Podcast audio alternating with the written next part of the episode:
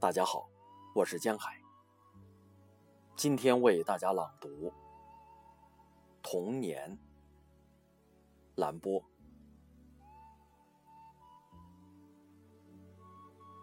最终租给我一间坟墓吧，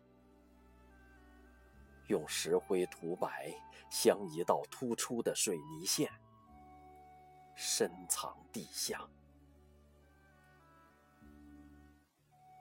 我静伏案前，灯光映照着我痴痴重读的报纸和乏味的书籍。我的地下沙龙的头顶有一片辽阔的间距，房屋像植物一样生长，雾锁重楼，污泥黑红，魔幻的城市。无尽的夜色，低处滴水，四周唯有土地的厚重。